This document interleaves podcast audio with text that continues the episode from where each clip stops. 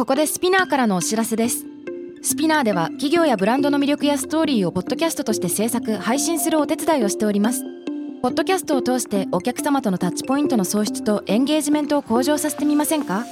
お問い合わせは概要欄の URL かスピナー .com のスピナーブランデッドポッドキャストからお願いします。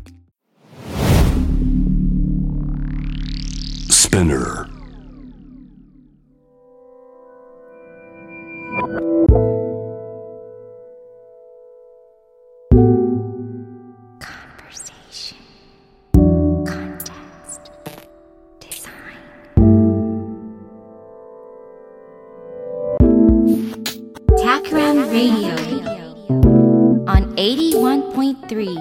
J-Wave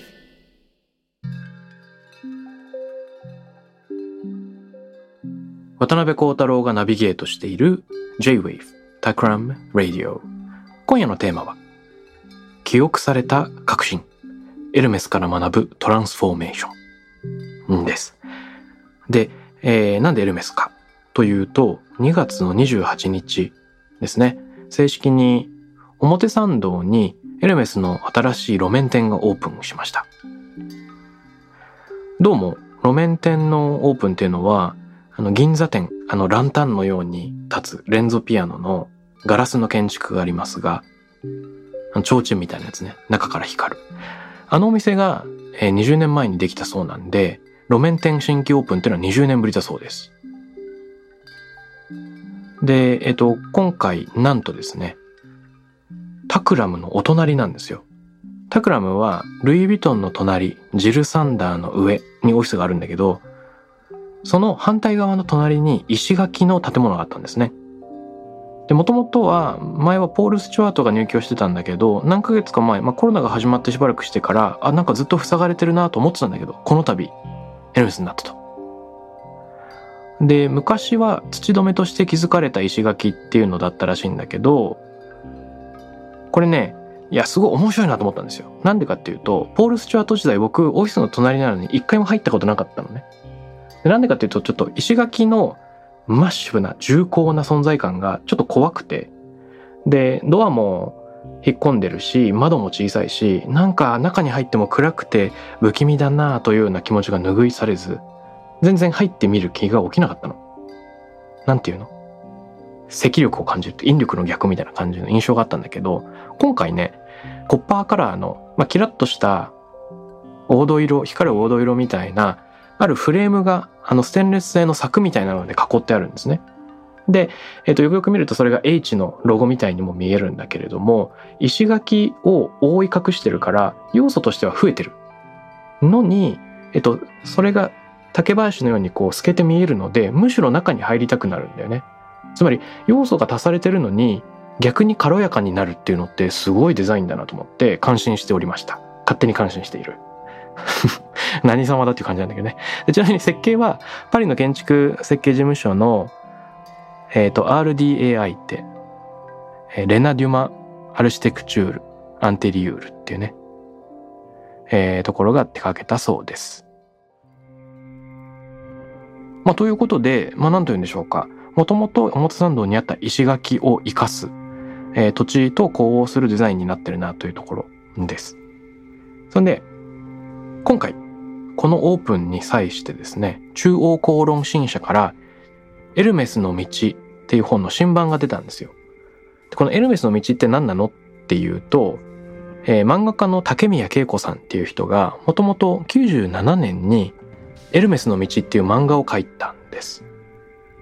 で、それはもともと97年の仕事だったんだけれども、今回、まあ、直近24年余りっていうですね、まあ、20年ほど経った最近の歴史っていうのを竹宮さんが新たに書き加えたものっていうのが出たよっていうのが、えー今回新版です。エルメスの道ね。だから63ページくらい書き下ろしが付け加えられてるんだけれども、いいいいんですよ。後書きとか見てなるほどって思ったんだけどね。最近は、え漫画家業から離れて竹宮さんは大学勤務をしてたらしいんですよ。で、20年間の教授生活を終える最後の日に、再び漫画を描いてくれませんかっていう今回のオファーが来たと。で、えーっていうことになって、で、他ではなかなかできない仕事なのでもちろんイエスと言った。けれども、もう彼女はアトリエもおしまいにしててアシスタントもいなくなってるから漫画家としての仕事が再開できるってこう下地がない。でどうするかっていうと今の若い漫画家たちが普通に使っているようなデジタルソフトを学ぶところから始めてですねで、えっと、アシスタントを雇わずに全部デジタルで自分で書いてみたっていうことだったらしいです。すごく大変だったみたいなんだけれども、まあそんな感じで新版が出ています。で、この本、何が面白いかっていうと、エルメスってもともと写真をですね、会社の歴史を文章で残してきてなかったんだって。でそんな中で初めて写真を残してくださいっていうオファーが日本の漫画っていうミディウムを通してだったっていうのがちょっと面白いよね。で、これでね、読んでみました。あの、1801年から始まるんですね。もともとエルメスの商業者はティエリ・エルメスっていう人なんだけれども、彼が1801年生まれ。もともとはバグって馬に乗る時の道具ですよね。馬車とか乗馬の時の道具のバグ屋さんの見習いとしてキャリアをスタートしたっていうのが創業者ティエリーですよね。で、やがて独立するわけなんですよ。そこから始まるけれども、このエルメスの歴史からは実はいろんなビジネスの学びも抽出できるんじゃないかなと思ってそういう視点で振り返ってみたいと思います。この時期馬車っていうのはステータスシンボルで、えー、馬車をもともと所有しているっていうこと自体も、えー、ステータスを表すものだったんですね。で、このティエリさんはいろんなバグを作るっていう修行を積んでいくんだけれども、大人になってお店を始めてからも、職人としての探求心が尽きることなく、次はあの、蔵、馬に直接乗る時のサドルですよね。この蔵屋になろうということで、研鑽を積む。改めて修行をする。で、たくさん試作を重ねて、えっ、と、試験利用とかをしてもらいながら、蔵屋としてもビジネスを始めることになるわけですね。で、どうも当時っていうのはバグ屋さんよりも蔵屋さんの方が格が上だったらしいです。で、えっ、と、クラヤとしても活躍したいという思いがあり職人としての技を磨いていったと。ただだんだん時代が経つと1880年代になるとですねその産業革命の影響でイギリスドイツに遅れてフランスでも自動車が作られ始めるっていうタイミングが来ます。で時代は蒸気機関車からガソリン車に移っていく。でまだこの段階ではシャンゼリゼは馬車がたくさん走ってるんだけれどもあれ？そろそろバグっていらなくなってくるんじゃない？っていうような予感がしてくるわけですよ。で、それもそのはずで、馬車って1日80キロ移動くらいが限界らしいんですね。でも、まあ、自動車になってくると20馬力30馬力みたいなのがあるしそうなってくると、まあ、たくさん物人が運べるんで乗り合いが出てくるだろうとか荷物がたくさん運べるだろうっていうような妄想も生まれます。で蒸気機関車と違って線路もいらないからどこにも行けちゃう。で、あの創業家の人たちはですね、ここでいろんな妄想をするんですよ。きっと、自由な小旅行が増えるかなとか、ピクニックする人が増えるんじゃないかなっていうような妄想をうっすらし始める。そうすると風よけがいるのかなとか、外でコーヒー飲めるとかってどんな感じかなっていうイメージを始める。ここではまだそれはビジネスにならないんですね。そこからいろいろあります。まあ、息子に経営を託す、孫に経営を託すってなってきて、この時代になってくると、孫のアドルフとエミールっていう人たちが継ぐんですね。で、エレメス兄弟者っていう感じになってるんだけど。だんだんこのバグとか蔵のビジネスが頭打ちになってくるっていうのがこの時期です。どういうことかっていうと、蔵ってものすごく丈夫に丁寧にいい仕事を作るもんだから、一度買うともう10年とかね、使えちゃうわけですよ。だから、いくつも買うものじゃない。そうすると次第に蔵を入れる蔵入れっていうバグの方が売れていくっていうことが起こります。で次第に人が旅行カバンとして使われるっていうところになんか未来のビジネスのヒントが見て取れるんだけれどもパリ一の高級バグショーになっていたが自動車に押されるっていうのがここからですよね。で1907年くらいになると乗り合い馬車が自動車の路線バスに切り替わっていくっていう時代が来るし同じ頃アメリカではねフォードがガソリン車の大量生産を始めるわけですよね。フォードがあのライン生産みたいなのを始めて、一人の工員は組み立てのある一部分を担うっていうことをずっとやるから、どんどんどんどん大量生産が可能になってくる。生産量が増えてくる。っていうことになります。で、生活の中で、だんだん車っていうのが高級な嗜好品っていうのから、まあ、生活に馴染むものになってくるっていうのがこのタイミングでしょうか。でエルメス家は何を考えるかっていうと蔵の職人っていうのはこういう分業には向いてなくて最初から最後まで自分で縫い上げていくっていうのがしきたりだから大量生産には全然向かないなと思う。でもむしろ大量生産品が増えれば芸術品の貴重さを増すんじゃないかなと考えていたみたいです。とはいえもともともう蔵が売れなくなってるし自動車も広まってるからなかなかあの次の一手が見えないっていうタイミングが来るんだけれども弟のエミールがこのタイミングで軍に入るんですねあの戦争があったからで、えーと、軍のための比較川を調達するっていうことでカナダに派遣されているでそこで、えー、アメリカを移動する時に当時、まあ、馬車にも乗ってたみたいなんですけれどもそこであのホロですか？馬車を覆うような部分このホロの部分にファスナーが使われてるっていうのを目撃するんですね。何これ？見たことないぞみたいな。こうファスナーってすごいっていうことになって、えー、革製品に取り付けてみようっていうアイデアを得ます。でこの時全然ヨーロッパにファスナーがまだ伝わっていなかったらしく帰国してこう商売を変えようと。バッグ屋さんになろう。ファスナーを使うのはどうかっていう提案をするんだけど職人肌のアドルフお兄ちゃんはそれに傷ついてしまうんですね。でここから結構激動なんだけれども、えー、アドルフさんはヘルメスのお店には在庫を一切売り払っちゃって、えー、その半額をエミールのこの弟に渡すで経営権の半分もエミールに売り渡して完全引退する60歳で完全引退しちゃうんですねということで20年間にわたった兄弟経営っていうのはそこで終わってしまうという局面を迎えます。これが大体1922年くらいなんですよね。だから、まあ、ファミリービジネスとしてすごくうまくやってきたんだけれども価値観の相違によって決裂してしまうようなタイミングそういう苦境も経験してる。で、まあ、ここからちょっと話がこう切り替わっていくんだけれども、まあ、戦後を迎えてエミールはストラスブールの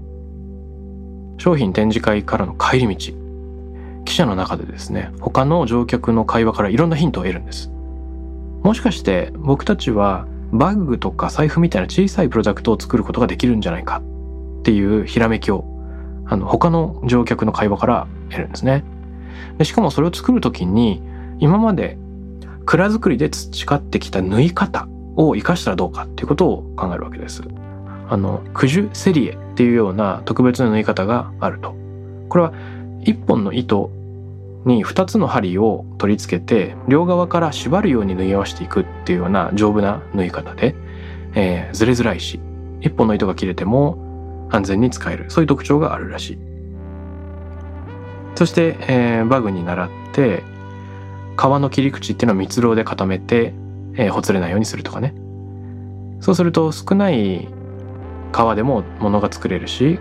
口金じゃなくてファスナーをつけるっていう例のアイディアを生かすことで新しい商品開発ができるようになった。っていうようなそんなのがあるみたい。エルメスは婦人用のバッグとかカバンを作り始めるわけです。でもともとは、まあ、紳士の社交場的な場だったバッグ専門のエルメスのお店に婦人客、まあ、女性がたくさん集まるようになるっていう転換点があるんですね。時代の切り替わりこれは人々の思考が変わるっていうこともあるしさらにはテクノロジーの進化によって馬車から自動車へっていうような時代を迎える。そうすると当然需要が変わってくるから祖父の代から生まれてきたビジネスの根幹そのものをずらさなきゃいけないっていうそういうタイミングが訪れる。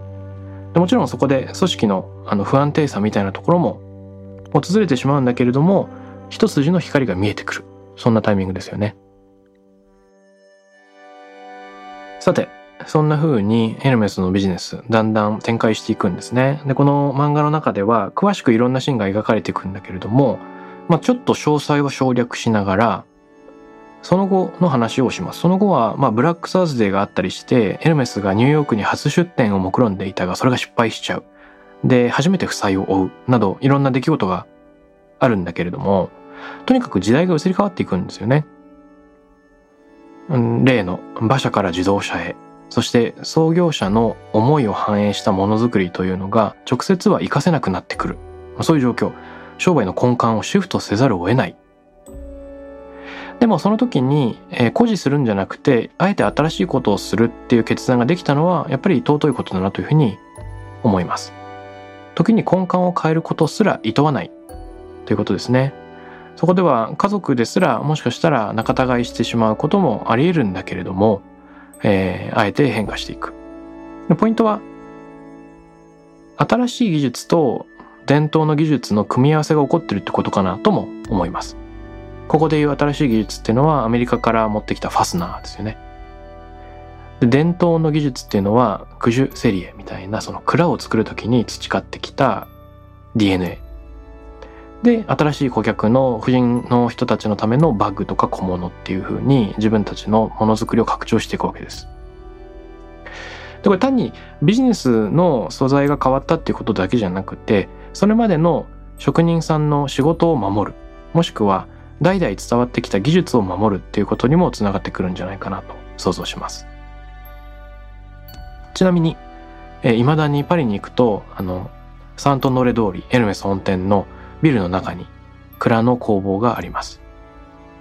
僕もある機会にちょっと見学をさせていただいたことがあるんですがやっぱりこのブティックの DNA を守っていくという意気込みが感じられるなというふうにその、え、工房の存在からも思ったりします。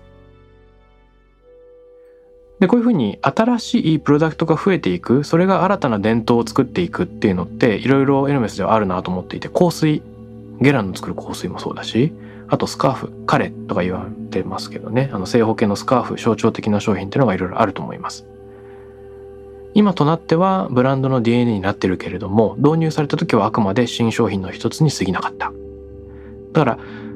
ら新しい挑戦がいつしか伝統になっていく。っていうのを体現している例なんじゃないかなというのを思います。哲学者のジグムント・バウマンっていう人が伝統とは記憶された革新であるという言葉を残してるんですね。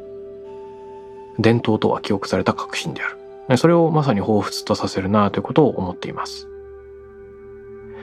これね、以前もラジオで話したかもしれないけど、これどういう意味かっていうと、例えば音楽の世界だと原曲がある。で、それがいろんな人によって再演されるっていうことがあると思います。ジャズって、例えば、Fly Me to the Moon っていうのがまず最初に作曲される。で、いろんな人がそれを再演する。アレンジ変えますよね。ボサノババージョンもあれば、オーケストラバージョン、ビッグバンドバージョンがある。なんだけれどもその中で常に、えー、通底してる部分共通されてる部分があるある時にちょっとボサノバでやっちゃおうよみたいなのがポーンと提示された時におフラミツ部分ボサノバいいなみたいなことになってフォロワーが現れるでフォロワーが増えるとむしろそちらのイメージの方が強くなってってフラミツムはとりあえずボスアレンジでしょみたいな新たな伝統が形作られていくでもこれは一番最初新たなアプローチに過ぎなかったっていうことですよね。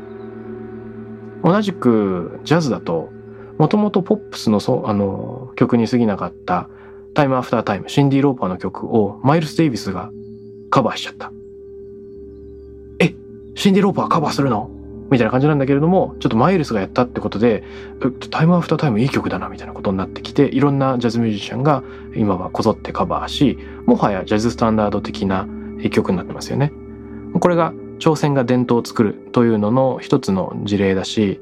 バウマンが言うところの伝統とは記憶された革新であるに重なる状況かなというふうに思っています。で最初にタイムアフタータイムをマイルス・デイビスがやった時にそれがジャズスタンダードになるかどうかっていうのはやっぱり分かんないわけですね。たまたまそれが世の中に受け入れられたとか人の記憶に残ったフォロワーを生んだっていうことですね。ファーストペンギンは自分がそもそも未来の何かにつながってる仕事をしてるかどうかに気づかない偉大な芸術家の後世に残る作品が生み出された時期っていうのは一番失敗作が生まれた時期でもあるっていうような研究があるそうです。どういうことかっていうとたくさんものを作っているとその量の中にあの質が高いものが紛れ込んでいることがあるそんな感じだよね。とにかくいろんなことを実験する中で新しい技とか表現が見出されていくし、その瞬間は必ずしも成功かどうかはわからないとも言えるかもしれません。さて、話は変わってちょっとビジネスっぽいところに移っていこうかなと。僕がこのエルメスの話を読んでいて思ったのは、その職人の技とか、もしくはセールスに対する思い、キャラクターによっていろいろなこだわりがあるんだけれども、エルメスとしてのバグ、サドルを作る、蔵を作るっていうところからバッグに切り替える。これバグからバッグへって別にダジャレじゃないんですけどね。この切り替えを勇気を持って行ったっていうところにものすごく気概を感じるなと思うんですよ。時代は変わっていく。で、変わっていくといえば、今、あらゆる産業で DX、デジタルトランスフォーメーションっていうのが合言葉になってますよね。で、これ、あらゆる企業からこの掛け声が聞こえてきていて、タクラムにもデジタルトランスフォーメーション手伝ってくれませんかっていう問い合わせたくさん来てます。僕も取り組んでる。で、これは、あの、人によってはね、単に自分たちの仕事の一部分の機能をデジタル化する。例えば、まあ、スラックを導入する、ノーションを導入するとか、流通のシステムを一部デジタル化するとか、もしくは PR、コミュニケーションのシステムを一部デジタル化するっていうふうに捉えてる人もいるんだけど、そういうことじゃないんですよね。つまりそれは必要条件なんだけども十分条件じゃないっていうか、それだけだと全然あんまり変わってなくて、どっちかというと産業全体が、ビジネス環境全体が今大きな地殻変動を起こしてるっていうふうに捉えなきゃいけない。うん、ちょっと例え話になりますが、チューインガムが売れなくなったのは実はスマホが原因だっていう話があるじゃないですか。人が手持ち無沙汰の時にどうやらガムを噛んでいたらしいと。今は人がスマホを使っているのでガムが売れてないとかね。もしくはデジタルカメラというのもスマホによってほとんどシェアを奪い取られてしまった。で、スマホはあくまでスマホでカメラが補助的な機能だったはずなのに、まあ誰しもがそれを所有する時代になると特別カメラだけを持ち歩くっていうニーズが下がってしまう。で、この2つの事例、すごく特徴的なのは、チューインガム屋さんがですね、ガム作る時に、競合のガムの企業と戦ってるんじゃないっていうことですよね。ライバルは実はガム屋さんじゃなかった。で、デジカメも、ライバルは実はデジカメ屋さんじゃなかった。全然違う業界から脅威がやってくる。そういえば最近は缶コーヒーの売り上げが下落してるらしいですが、やっぱりコロナでね、人がふと出先でコーヒーを買うっていう機会が減っているからっていうのがありそうです。まあ、時代の移り変わりによって、どこから脅威がやってくるのかわからないし、デジタルの力で全然関係ない人たちがそこに参入してくるっていうのが増えてる。しかも直接競合っていうよりも人の時間の使い方みたいなので置き換えられてしまうっていうガムみたいな事例もあるから余計予想不可能です。例えば、ウーバーね、配車サービスでピコってやると車が来てくれるっていうのがあるけれども、これ、もともと配車サービスに過ぎなかったのが、同じ技術を転用して飲食のデリバリーサービスを始めるわけですよね。で、これ、前からデリバリーをやってる業界の人からすると、ウーバーなんてライバルになるとは少しも想像してなかったわけじゃないですか。え、それがライバルになっちゃうの？例えば、もしかしたら自動車メーカーだったら、え、アップルカーアップルって車作っちゃうの？そういうふうに、どんどん業界を超えて、えー、ビジネスがオーバーラップする時代にあっては、そもそも何が脅威かわからないので、一つの業界に固執したトランスフォーメーションじゃなくて、まあ、産業界全体の地殻変動が起こってる。その中で自分たちの DNA すらまあ、一部シフトしていかなきゃいけないんじゃないかっていうそのそこら辺があのエルメスから学べるところの一つかなと思うんですよ。実際ウーバーが流行ってデリバリービジネスに入ってきてそうするとパリを起点にゴーストキッチンっていう新しい仕組みが生まれてね一つのキッチンで複数のデリバリー店の料理を作っちゃうような、まあ、セントラルキッチンみたいなのが生まれる。実店舗を持たないけどデリバリー専門店みたいなのが生まれてきちゃうみたいな産業自体の更新っていうのは現在進行形で日々起こってます。さらにコロナ禍で人々の生活がどんどんそのデジタルにが不可欠になってくることによってこれが加速してますよね。よく、まあ、10年20年早まったっていうけれども確かにコロナ直前にタクラムが思い描いていたいろんな企業と作ってる未来像も半分実現したかもっていう事例が2、3あったりします。だから今景色がどんどん変わってきているんだけれども自分たち自身も日々変化していかないと生存できない、まあ、そういう風になってきている。でこれ単に業務効率化の話じゃなくて自己改革トランスフォーメーションってのはよく言ったものですよね。デジタルをきっかけにしながら自分自身を変えていかないと個人としても産業としても突然死を免れないんじゃないかみたいなことが言えるかもしれません。えー、デカルトからベイトソンへっていう本を先週紹介したんだったかな？ここの序章に出てくる言葉でこういうのがあります。人類の歴史においてこれまでにも急激な変容が個々人の生活に大きな影響を与えた時期があった。その最も新しい例はルネサンス期だろう。こうした時代においては、個人の性はいかなる意味を持つのかという難問が表面化し、人々は意味ということ、それ自体の意味を問うようになる。あの、ルネサンスを生きている人たちは自分たちが急激な変容を体験しているってことにものすごく自覚的だったみたいです。できっと言ってみれば本当にそうなんだろうなと思うんですね。今まで教会の教えっていうのを中心に置いてきた人たちが、ちょっと待てと。あの、ギリシャ・ローマ時代の科学的なアプローチ、すごくいいんじゃない？みたいなので、価値観自体が変動している。信じるべきものが変わってくるとか、生活様式が変わってくる。まあ、こういうのが起こっていた時期なんじゃないかと思います。僕たちはえー、DX という言葉の陰にまさにこういう何らかのルネサンスを迎えているのかもしれません、えー、コロナも起こってるし産業も変わってるし人々の生活が日々、えー、変化しているそうすると、まあ、短期的に生き残るサバイバル戦略っていうのとでも自分たちはそもそも何をしてるのかっていう長期的なビジョン。これを一致させていく必要があるなと思うんですね。エルメスだって全てを変えたわけではなくて、えー、サドルを縫うための例の技術特別な縫い方九十セリエっていうのがあったんですけれども、えー、蔵を縫うための縫い方を別の商品に生かす。そして全く新しい婦人用のバッグとかカバンの世界に入っていく。そこに新しい技術のファスナーを混ぜるみたいなことをやったわけなんだけれどもこれはやっぱり自分たちの技を生かしていくバグ屋として道具を作る人々にそれを使いこなしてもらうその精神は変わってないと言えると思うんですね。ちなみにエルメスのロゴには、デュックと呼ばれる馬車と、あと従者が書かれてるんですね。この従う人。で、これは魚者じゃないっていうのがポイントみたいです。つまりどういうことかっていうと、主人が描かれていない。これはエルメスの込めたメッセージで、エルメスは最高の品物を用意する。けれども使いこなすのはあくまでお客様自身であるというえー、漁者不在っていうような状況がこの、えー、ロゴに込められたメッセージで、えー、あるみたいです。つまりバグを作っている時代の DNA というのは職人の技やその哲学、えー、ロゴの中に未だに生き続けていて、えー、作るものっていうのは移り変わっていく。でここの中に短期的な生存と長期的なビジョンの一致みたいなのがあるような気がするんですね。しかも新たな挑戦を繰り返すことでその後も彼っていうスカーフとか、もしくはゲランと作った香水とか、あらゆるものがどんどんどんどん店頭になっていく。今となってはね、そのグレース・ケリーが使っていたケリーとか、ジェイン・バーキンが使っていたバーキンみたいなのもブランドの代名詞になっているわけです。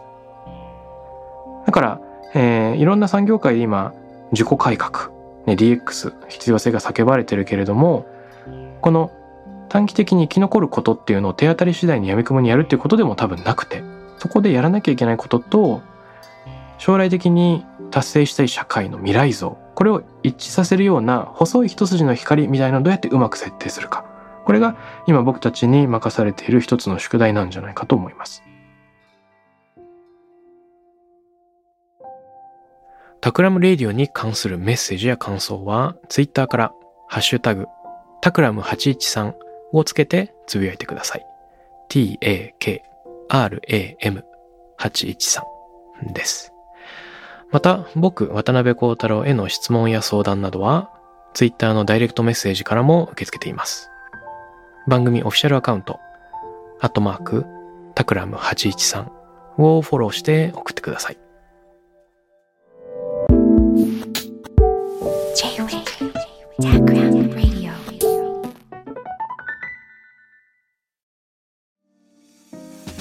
ここでスピナーからのお知らせです現在さまざまな企業のブランデッドポッドキャストを制作しているスピナーでは自社開発したポッドキャスト管理システムソニックボールを用いたオリジナルのアンケートを実施しています。リスナーの属性データを可視化することで御社のニーズに合わせたコンテンツ制作が可能になります。スピナーホームページ内のコンタクトよりまずはお問い合わせください。